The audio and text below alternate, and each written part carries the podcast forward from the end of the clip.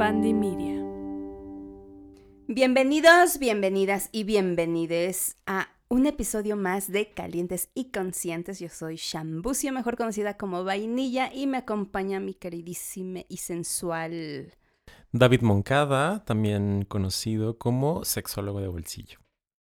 ¿Cómo estás? Estoy entusiasmado, emocionado, estoy curioso por explorar aún más el tema que vamos a poner sobre la mesa el día de hoy. ¿Tú claro, igual, igual me gusta la palabra curioso, ¿no? Porque no sé, nos has compartido, yo he compartido alguna vez el tema de relaciones abiertas, de cómo abrir la relación, y alguna vez lo platicábamos con gotitas de, de poliamor, ¿no? También pero creo que es un tema que da para mucho.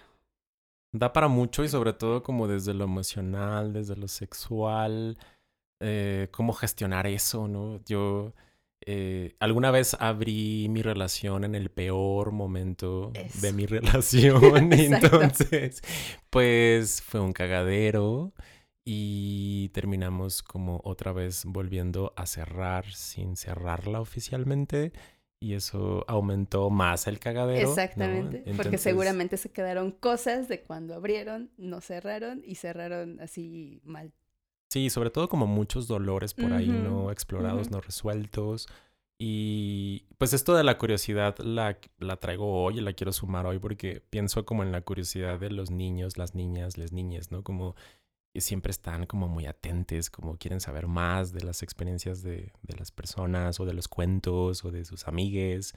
Y pues, o sea, yo quiero poner como un sex spoiler alert que no queremos o no pretendemos con este episodio, pues convencerte a ti que nos estás escuchando que las relaciones abiertas son la mejor manera de tener una relación, aunque a veces creo que sí, pero paréntesis, desde lo teórico. Desde, sí, desde lo teórico se puede ver muy lindo, muy bonito, muy chido, ¿no? Pero, pues para eso hoy tenemos a un invitado que pues ya mejor vamos a, presentarle para que pues nos demos rienda suelta con este tema que yo sé que a muchos, a muchas y a muchas les va a dar ahí como un aflojón de tuerca. Sí, sobre todo como si estás, bueno, esto es aplicable para todos, ¿no? Como de si estás ya en una relación abierta, o si lo estás considerando o si es algo que estás de momento en periodos de negociación con tu pareja o tus parejas. Muy bien, vamos.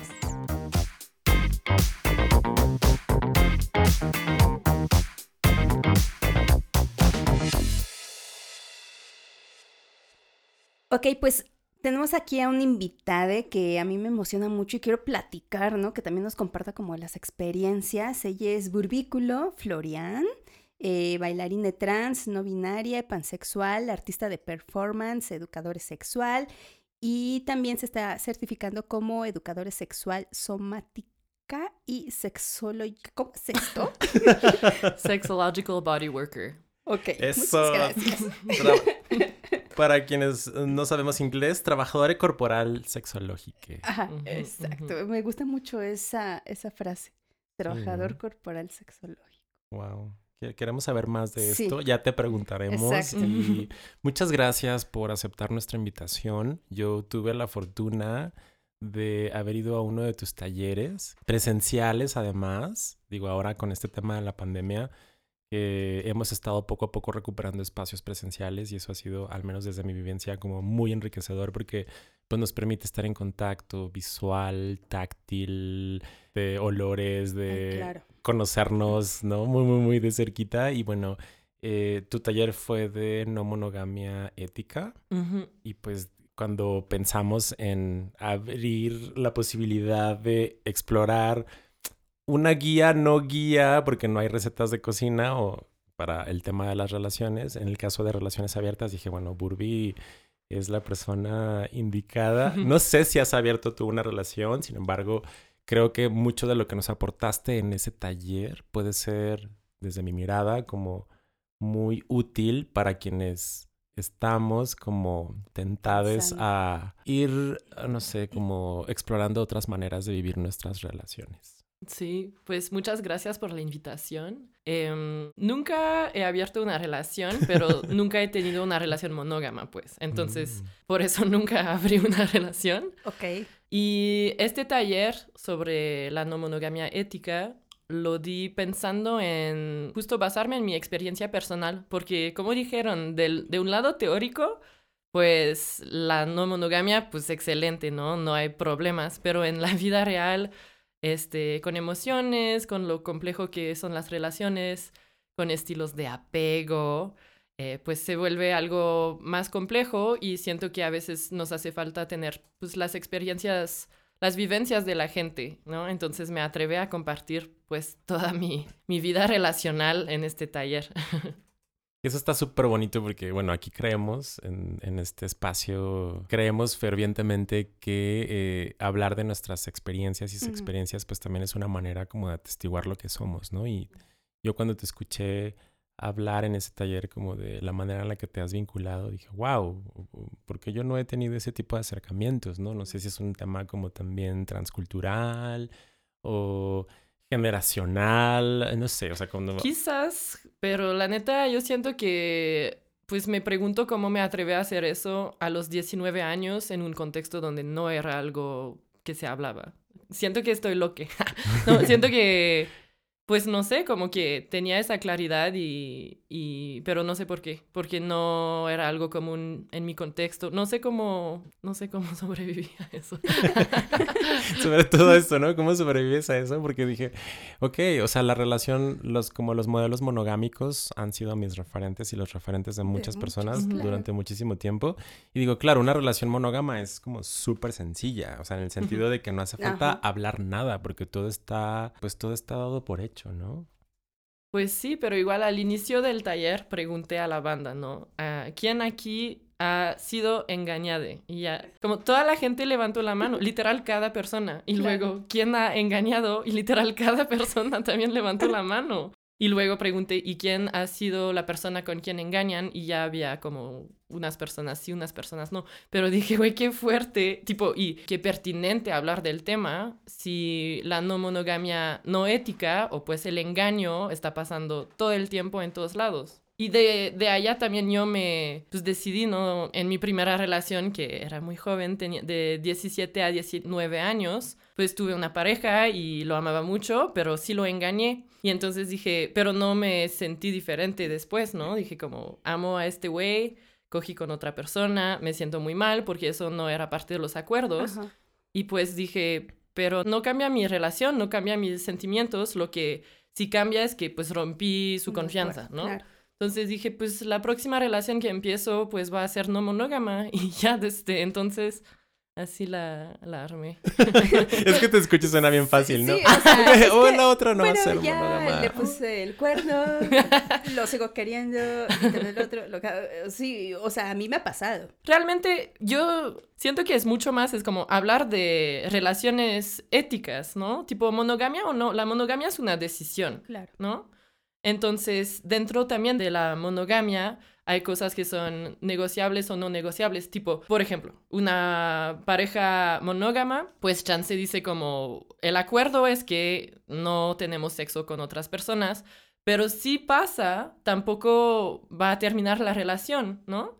Vamos a poder solucionarlo. Y hay otras personas que es como, si coqueteas con alguien más, te termino, ¿no? Entonces, dentro de la monogamia y de la no monogamia, pues hay esas cosas que son negociables o no negociables según cada persona, según cada pareja. Y creo que eso, de hecho, es algo que no tendemos a hablar en relaciones. No es como, bueno, aquí los acuerdos, pero no hablamos de las consecuencias si los rompemos, ¿no? Puede ser útil, creo.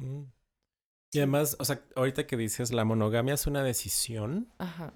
Digo, ahora a mis 36, casi 37 años, digo, sí, claro, o sea, mm, estoy como cada vez más eh, con esta idea de que sí, la monogamia es una decisión, ¿no? O sea, me queda súper sí. claro, pero eso no me quedaba claro a mis 23 años, ¿no? Mm. Que es cuando empecé como, bueno, empecé a coger a los 21 y empecé a tener relaciones, pues que ahora veo como con una toxicidad que replicaba, ¿no? De Mm. los modelos relacionales de mi familia, de los medios de comunicación.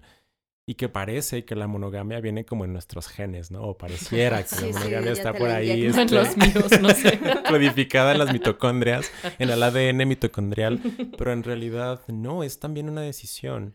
Y la relación abierta forma parte de este vasto universo de las no monogamias consensuadas, a las que también les podemos llamar por sus siglas NMC, que como digo en mis redes también puede significar necesito mamar culo.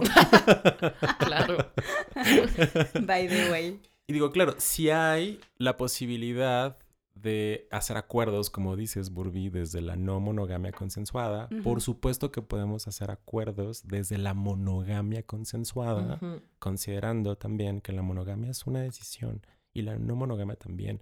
Y me hace pensar ahorita que les escuchaba como hablar de acuerdos y la de ruptura de los acuerdos. Es como, o sea, les pregunto a ustedes que nos escuchan y a nosotros aquí es como de qué tanto hacemos esa chamba de sentarnos con nuestros vínculos, vaya, más allá del de pareja, de decir qué pasaría si rompemos los acuerdos, incluso entre amigues, o sea, cuando decimos, ok, ¿le puedo perrear a tu ex?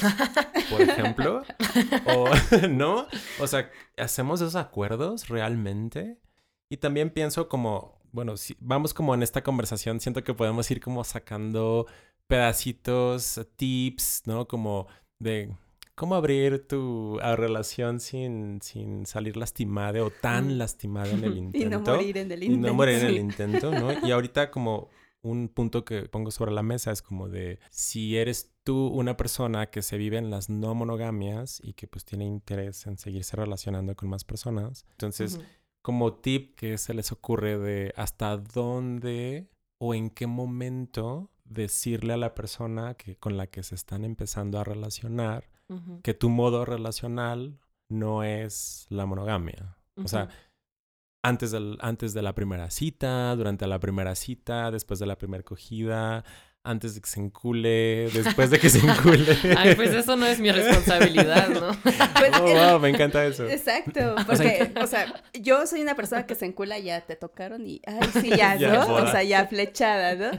Entonces creo que, no sé, comunicarlo a lo mejor desde el primer momento para que aquella persona no se vaya haciendo como sus ilusiones. Pero ¿cuál sería ese primer momento? Para, para ustedes, para ustedes. Ajá. De la forma que lo he estado haciendo esos tiempos, en general es como en la primera cita. Tipo, igual en general me relaciono con personas que medio conozco. Este, no me gustan las apps de ligue. No, no entiendo cómo funciona. bueno, este. Yo, tampoco. y entonces eh, puede pasar que la gente de una cepa, ¿no? Antes de la primera cita, porque me conoce y es algo que pues digo abiertamente, ¿no? Pero igual como esa plática en la primera cita para como ver ellas cómo han vivido sus relaciones, porque también la verdad, y eso solo es una cosa mía, no es una cosa que recomiendo o nada así, pero no quisiera ser la primera relación abierta de alguien más. Claro. Ajá. Oh. Este, y entonces... ese será como uno de tus límites Sí, porque siempre soy la primera persona trans con quien salen y entonces eso es suficiente, ¿sabes? Sí, claro, o sea, ya es como de Entonces, si es además la primera relación no monógama, no, güey, es un chingo, no mames. Sí, no, no vas a poder con tanto casi, casi, por, porque sí, o sea, llega a suceder, llega a suceder, ¿no? O sea, igual yo en, en mi caso sí prefiero decirlo desde el inicio, o sea, obviamente yo tengo mi vínculo principal, que estoy casada, y es como siempre les comunico. Es el único vínculo heterosexual con el cual me voy a relacionar y estoy con él desde hace 15 años. Mm. Y de ahí no busco otra relación hetero-cis. Y, y, así pasa, ¿no? Entonces digo, tan fácil y ya no pasa nada. Nadie se encula. Nadie se encula, exactamente, antes de que nos enculemos y se haga todo un cagadero. A mí me ha pasado que como me parece muy atractivo, o sea, como personas, creo que tiendo a idealizar mucho a las personas que se viven en modelos relacionales distintos al mío. Mm. O sea, yo hasta ahorita como me he vinculado de forma monogámica, no consensuada, sino muy desde lo que traigo en mi ADN mitocondrial insertado por la cultura. Y lo que me pasa es que últimamente he estado siendo cada vez un poco más consciente de mi pensamiento monógamo. Entonces, como me parecen muy atractivas, me parecen muy atractivas estas personas, las idealizo, las intelectualizo mucho, porque, mm. bueno, yo soy como muy poliamoroso y relación abierta teórico, ¿no? Me encanta mucho leer y así, como que me apasiona eso. Sin embargo, como que me cacho mi pensamiento monógamo, ¿no? Y de repente como que este pensamiento monógamo me dice, bueno, tu amor ah, va a ser que esa persona poliamorosa o de relaciones abiertas se fije nada más en mí. ¡Qué horror, David! Es, horror, no, David. No, eso estás... Bueno, a mí me, me choquea mucho porque si hay personas que me han dicho como, justo, ¿cuándo te vas a enamorar? ¿De verdad? ¿Vas a dejar de ser eh, poliamoroso. Y a mí se me hace, pues me lastima un buen que la gente me diga eso. Es como, obviamente me he enamorado, más bien tú no sabes qué es el amor. no, pero... Sí, sí, eso, sí es de horror, ¿eh? sí es de terror, ¿eh? Porque, o sea, sal, o sea, sí me abruma mucho a veces, sobre todo ahora que he estado como explorando espacios de sexo grupal que son para vatos. El, el, Sodom, por ejemplo, saludos a Sodom, patrocínanos. eh, y que ahí como que he tenido experiencias como de socializar chido, ¿no? Como de estar ahí en la alberquita, de hacer juegos eróticos, de estar como cogiendo en el cuarto oscuro, mientras estoy cogiendo le estoy mamando la verga a otro y así, es como todo muy rico. Qué suerte de tener espacios así, ¿no? Sí, qué suerte de tener pues esos para vatos, ¿no? o sea, para vatos sí. O sea, sí, es, es, suerte, es privilegio también. Ojalá. amiga, tengo amigas lanchas que me dicen, ay, ¿cuándo van a abrir un lugar así para mujeres? ¿no? Y hemos discutido mucho sobre eso. Y ahí, que yo lo siento como un cautiverio sexual, porque finalmente es un espacio cerrado en donde me siento con cierta libertad sexual. Vaya, que sí lo es en relación a mis historias sexuales, que han sido como con mucho dolor y represión. Sin embargo, fuera de ese espacio, fuera de ese cautiverio, mi pensamiento monógamo llega. Es como, claro. como que ahí está chido coger con todo mundo, pero afuera mi pensamiento monógamo me dice, ay, quiero al vato que solamente me quiera a mí y que mm. yo quiera a él, ¿no? Pues igual, chance, tipo, en vez también de como juzgar todo y de construir todo, quizás tu modelo relacional sería una relación abierta donde solo tienes una pareja eh, sentimental romántica, pero que entienden que el sexo es algo que es más abierto, ¿no? Como el swinger. Pues, o, o, lo que dices, ¿no? Tienes como tu, tu, pareja y luego puedes seguir yendo al Sodom y allá no vas a crear vínculos afectivos. Claro. A mí me parece totalmente lógico. Pero, por ejemplo, o sea, me quedo con esa idea. no tienes un vínculo monógamo romántico erótico y por eso te sientes a, a, lo mejor como con esta libertad de ir al Sodom. Pero si llega un vínculo erótico romántico, entonces seguirías yendo al Sodom ese, ese sería un gran reto, ¿eh? Porque no sé, o sea, hasta ahorita no me siento ni vinculado Porque entonces con ahí alguien, es donde dice, ¿no? Pero a lo mejor ahí puedes abrir esta relación, ¿no? Y que, y que está chido. Es que creo que nos clavamos mucho en, en que una relación eh, monógama nos tiene que satisfacer siempre de, eh, de, todo y ahí nada más tenemos que encontrar todo, lo erótico, lo romántico, lo cachondo, lo, todo, ¿no? Pero creo que también abrir estas posibilidades de, claro, o sea, tengo a mi pareja, pero pues también acá puedo cumplir ciertas fantasías que no van a hacer que rompa a lo mejor con este tema sentimental o, emocional que ya tengo con, con mi vínculo, ¿no? Monógamo, por así decirlo. Entonces creo que también falta mucho hablar, yo creo que de eso, ¿no? También de lo erótico, de esas fantasías, de también lo que podemos explorar fuera de esa relación, que no necesariamente va a romper con, con, lo que yo siento por esa persona, ¿no? Porque al final es eso, es un juego y es disfrutarlo, somos personas sexuales, entonces, pues disfrutamos de, de ciertas prácticas eh, de ciertos roles también, ¿no? Como ir al Sodón, como ir a un club swing, ir a un club BDSM. eh, me quedé pensando con un club Lencho, creo, Lencho vi, creo que, creo que lo voy, creo que lo voy a poner aquí, nota, urge, voy a, voy, voy a planearlo, ¿no? Porque yo, yo quería hacer uno, quería hacer hace tiempo un, un club más como bisexual, pansexualoso, porque pues eso ya lo hemos hablado en temas de swinger, es una relación abierta muy heterosexual, ¿no? Entonces creo que faltan esos lugares para explorar. Hablando de todo lo que comentábamos ahorita y, y de relacionarnos, hay una parte importante en todas las relaciones y son los celos. Yo ya me considero amiga de los celos, yo ya no tengo tema con ellos, los he como aprendido a, a dominar, pero no sé tú, Urbi, ¿Qué hay, ¿Qué hay de ello en, bajo tu experiencia y, bueno, estos talleres que das? ¿Cómo se trabaja esta cuestión de los celos? Hago una diferencia bien importante entre las inseguridades y los celos. Y para mí no son lo mismo, ¿no? Tipo, inseguridades tengo y todos tenemos. Pero de la forma que entiendo los celos también tiene una parte de envidia a una persona ajena, ¿no? Tipo, sería, por ejemplo, yo tengo este, una pareja y a mi pareja le gusta alguien más y entonces tengo envidia de esta persona además, ¿no? Y siento que eso es proyectar algo en una persona que no tiene nada que ver, ¿no? Claro. Es como igual cuando hay, por ejemplo, un engaño y es como, mi novio cogió con otra chica, ay, vamos a pegar a esta chica. Es como, güey, neta, nada que ver, ella no tiene absolutamente... Ajá, fue la decisión de tu novio más bien, ¿no? Tipo, esa chica, pues, ¿quién? Entonces, siento que a veces es como un poco trasladar emociones en una, pues proyectar, ¿no? En alguien más. Entonces eso, bueno, de los celos, pero de las inseguridades, pues eso sí, ¿no? Es normal y creo que ay, son procesos. Ya voy a hablar del apego, ¿no? Conocer su estilo de apego creo que ayuda mucho en, en las relaciones en general y eso nos puede ubicar en cómo manejar las inseguridades. También estaba pensando esos tiempos sobre el apego ansioso y la no monogamia. Y como que tuve un, un momento como de epifania, donde pensé, y puedo equivocarme, ¿no? Pero que las personas con el apego ansioso, chance, tienen siempre este miedo de no ser suficiente. Y entonces eh, viene este miedo de como mi vínculo va a encontrar a alguien mejor y se va a ir con esta persona porque yo nunca voy a ser suficiente, ¿no? Y pues otras personas con otros tipos de apego pues no tienen este mismo problema. Entonces, no sé, estaba pensando en eso con los celos y el apego ansioso. A mí me gusta mucho el tema de los apegos, o sea, cuando, cuando a mí me ayudó mucho como a comprenderme. Mi estilo de apego creo yo que es mayormente ansioso.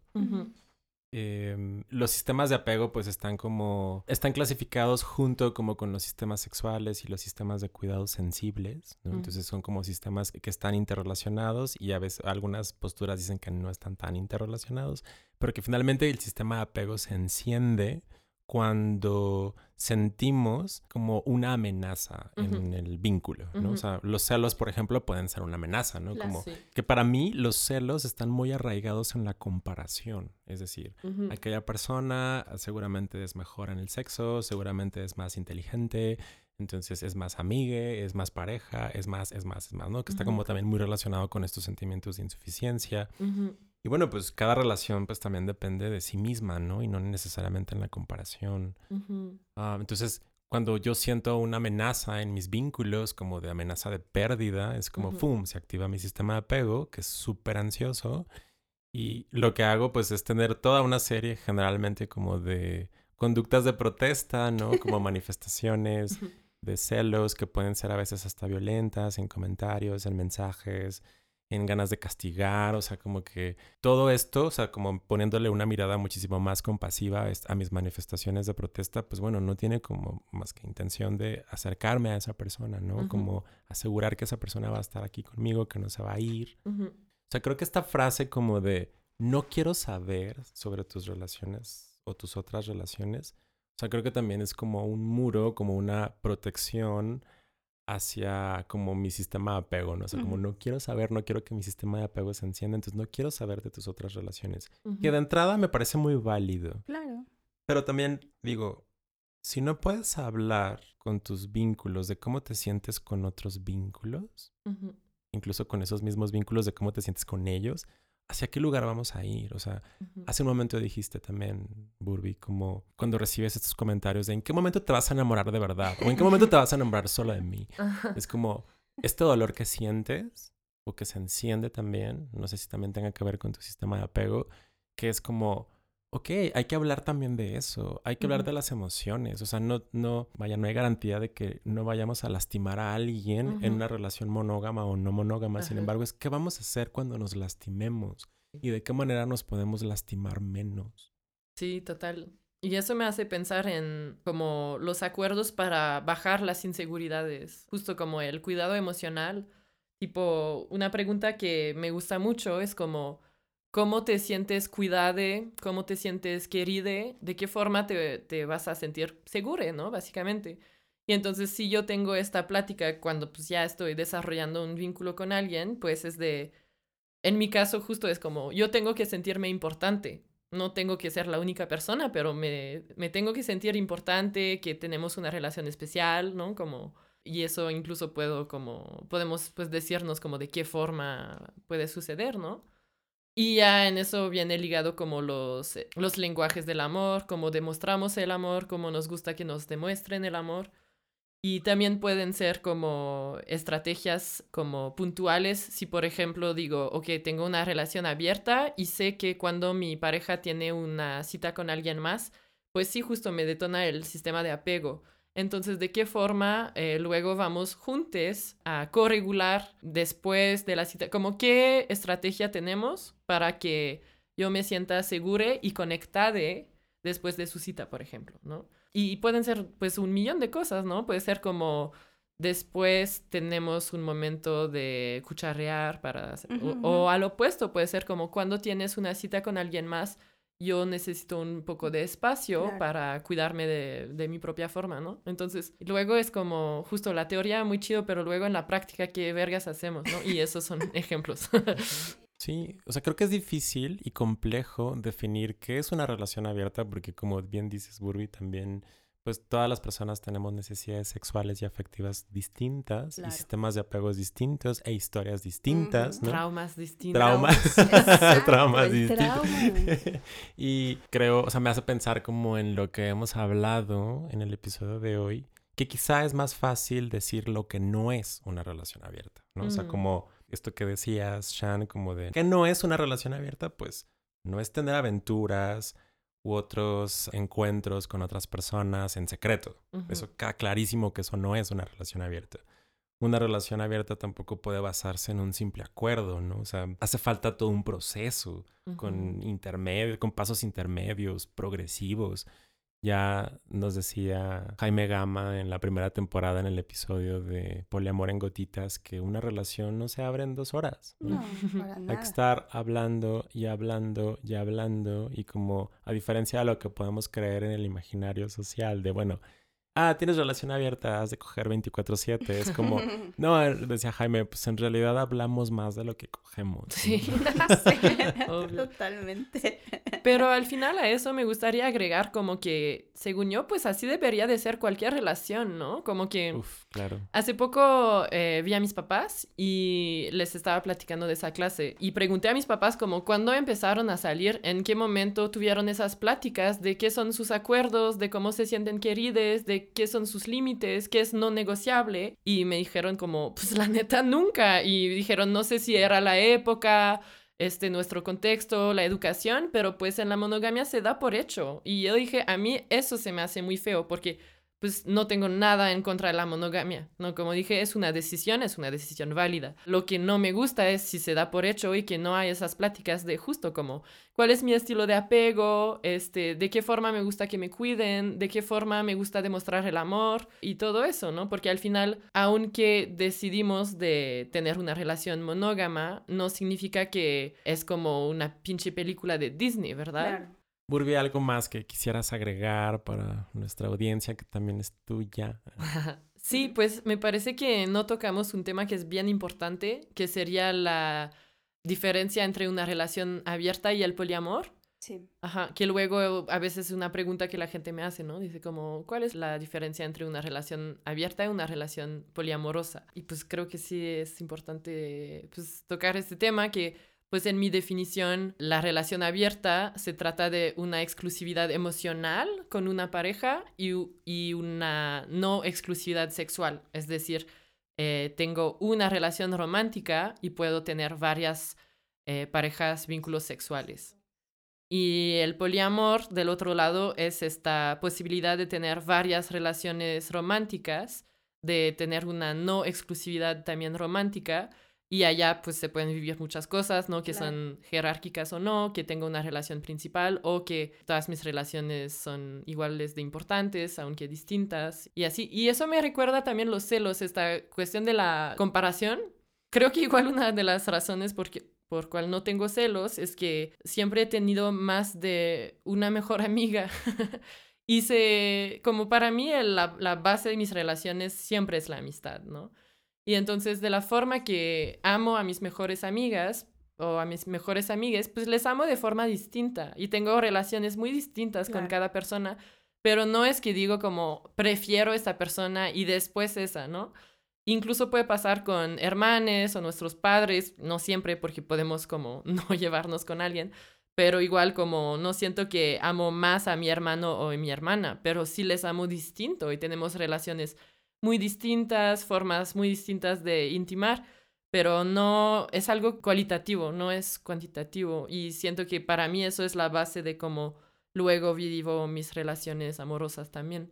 Ese es un, creo que ese es un gran tip, ¿no? Como este, este tema de la amistad. En nuestras relaciones, durante mucho tiempo nos han dicho que nuestras parejas sentimentales no pueden ser nuestras, nuestras amigues. Y que no puedes ser amigue con tus ex. Exacto. que no puedes coger con tus amigues. Ay, cuántas reglas.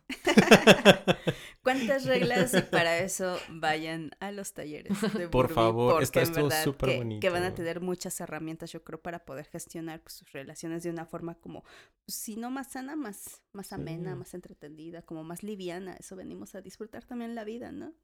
Claro, o sea, pienso en mis vínculos de amistad, o sea, para mí mis referentes poliamorosos en realidad. Ahorita que estábamos, agregaste esta definición que, que, es, que me parece muy importante también, pues digo, si nos escuchas, puedes volver al episodio de Poliamor en Gotitas y luego escucharnos nuevamente con Burby para que puedas llegar a tus propias conclusiones entre un modelo relacional y otro. Y, o sea, yo quiero agregar que, al menos yo, o sea, yo, David, quiero lo mejor para las personas que quiero, ¿no? Y mm. que amo.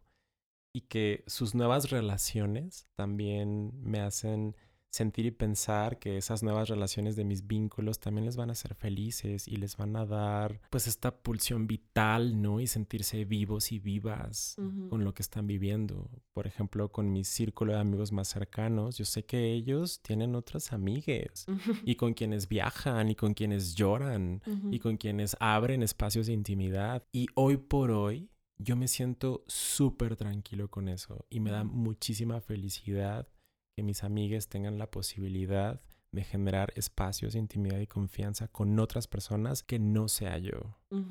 Y creo que al menos para mí ese es como un gran referente de, ok, pues como de una relación abierta, ¿no? Con mis amigas. Sí, no, total. Yo siento que como voy a presentar un, un performance el martes.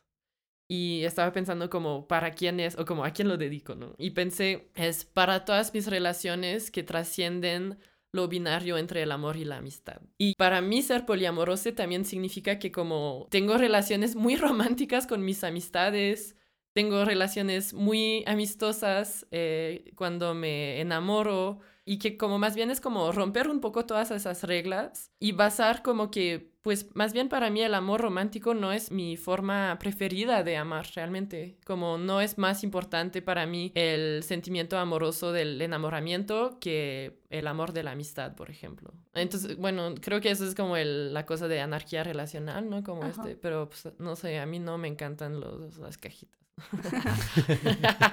Sorpresa. claro.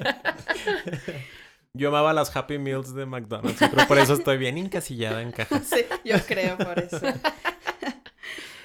Pues qué interesante todo esto, en verdad creo que hoy me llevo también como muchas también de herramientas para ir trabajando en mi, en mi relación abierta.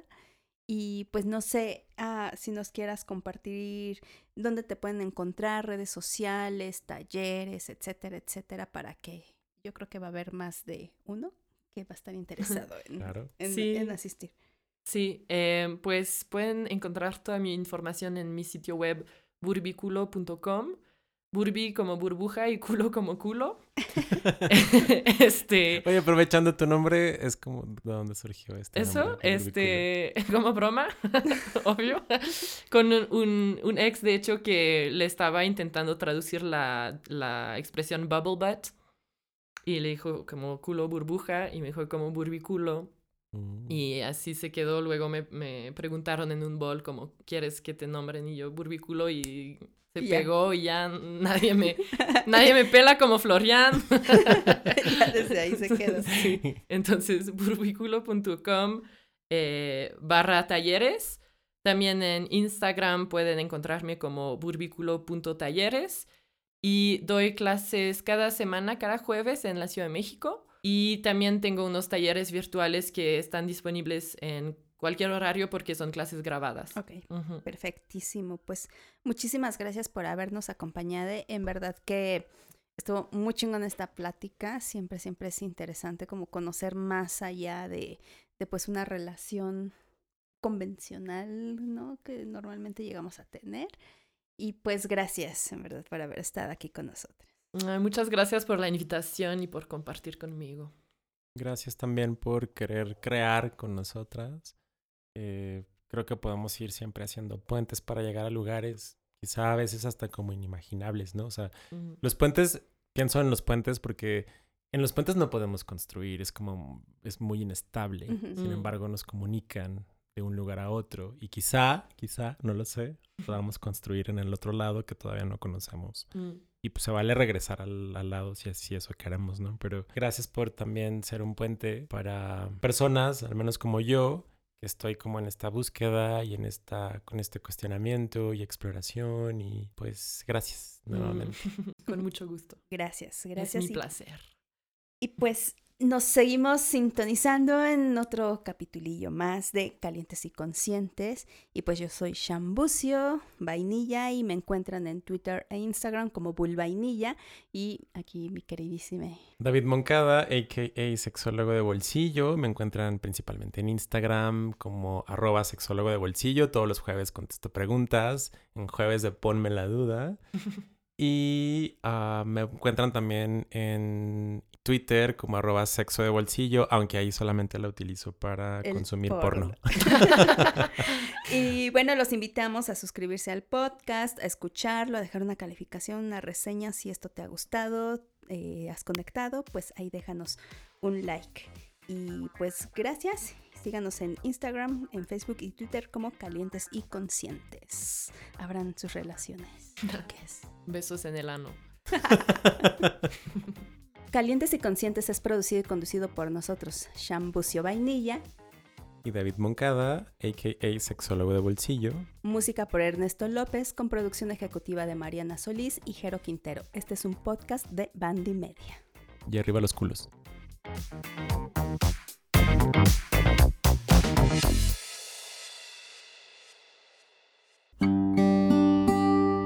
Bandy Media.